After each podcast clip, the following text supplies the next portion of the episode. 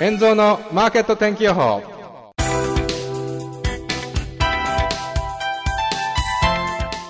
6月1日月曜日。こんにちは円蔵です。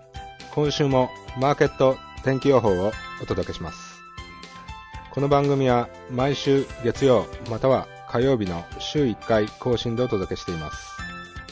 メニューとしましてはまず先週の総括そして今週の展望予想レンジイベントなどをお知らせします。そして皆様からの質問の回答や気になる用語解説などを行っていきます。それでは今週もよろしくお願いいたします。この番組は無料投資メールマガジン奥の近道の提供でお送りいたします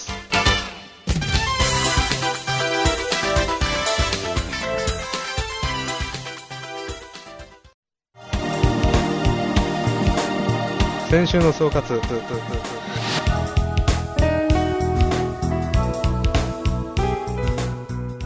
先週は一言で言えばドル安円売りの動きとなりましたポンド、ユーロドル、5ドルなどが上昇しオプション絡みのストップを巻き込みユーロは1.41、ポンドは1.62、5ドルも0.8まで上昇してきています。また、ドル円は94円台後半95円を抑えられていましたが、そこら辺を抜けてくると、ショート税の買い戻しもあり、97円台前半まで戻しました。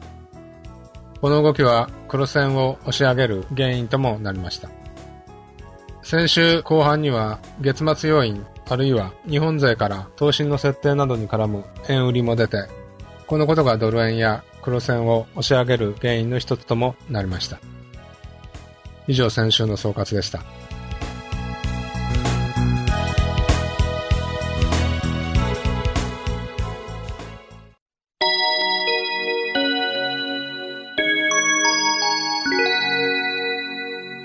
今週の展望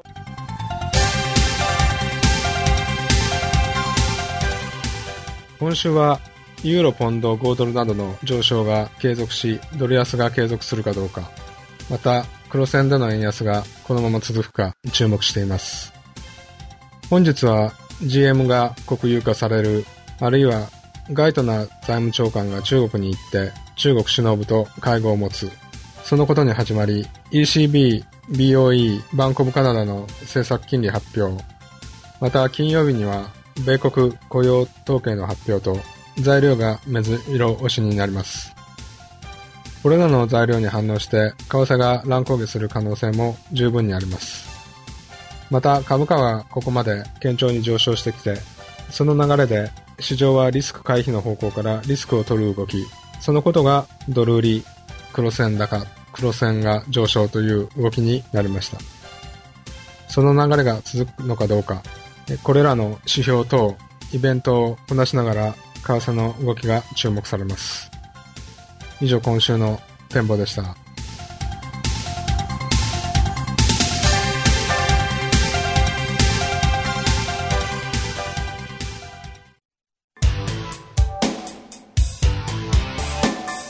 遠蔵のマーケット天気予報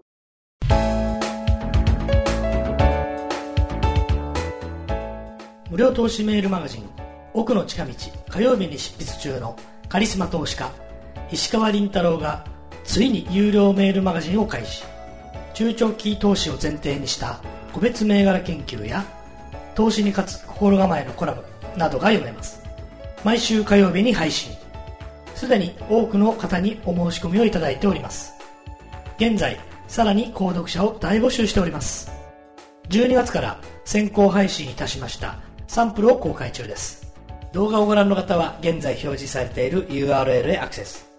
音声でお聞きの方はメールマガジン奥の近道をご覧になるか NPO 法人イノベーターズフォーラムのホームページ www.iforum.jp www.iforum.jp までアクセス。皆さんのご購読をお待ちしております。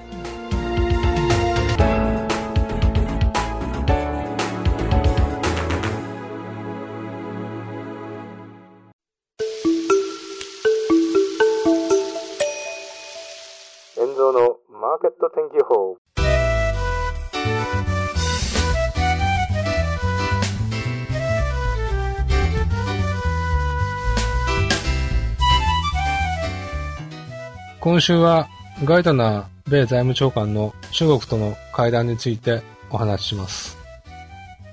今週ガイトナー財務長官が中国を訪れています。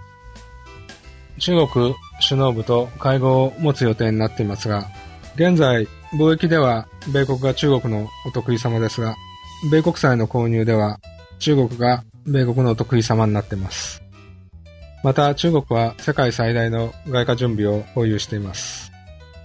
米国に物を売って貿易で稼いだドルを米国債の購入という形で米国に還流させる。その資金の流れが世界経済の安定を支えてきましたが、それの継続が行われるかどうか。中国がすぐに米国債を売ったり、ドルを売ったりすることはないと思いますが、先週中国は人民元高ドル安を抑えるために介入し、人民元安方向に持っていきました。米国にとっては必ずしも歓迎されることではありませんが、そこら辺はどのような会合し、どのような合意がなされるかどうか、月曜日火曜日と会談が持たれますが、これに注目しています。以上今週の言葉でした。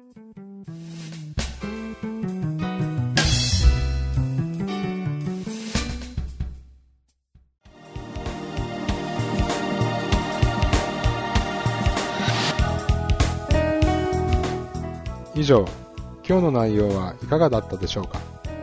お便りご質問大歓迎です。ぜひ皆さんのメール、コメントをお待ちしております。よろしくお願いいたします。メールの宛先は、エンゾーポッドキャストアットマーク Gmail.com yenzo podcast アットマーク Gmail.com です。それではまた来週。円蔵のマーケット天気予報。この番組は投資情報メールマガジン奥の近道がお送りいたしました。